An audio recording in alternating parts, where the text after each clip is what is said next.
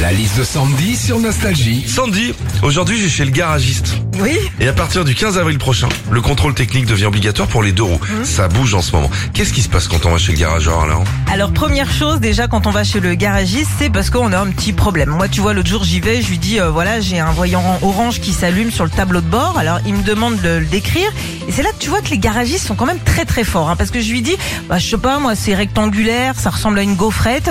Euh, direct il me dit oh bah oui bah ça c'est le filtre à particules. hein.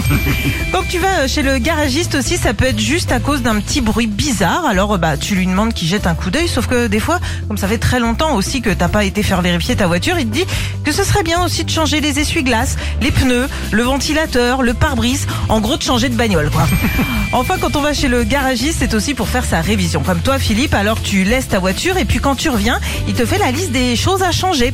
Alors là, ma petite dame, va falloir qu'on démonte la barre euh, anti-roulis hein, parce qu'elle a pris un choc et puis on va changer la rondelle de compensation. Voilà, ce qui se traduit en mécanique première langue par ça va vous coûter 200 balles.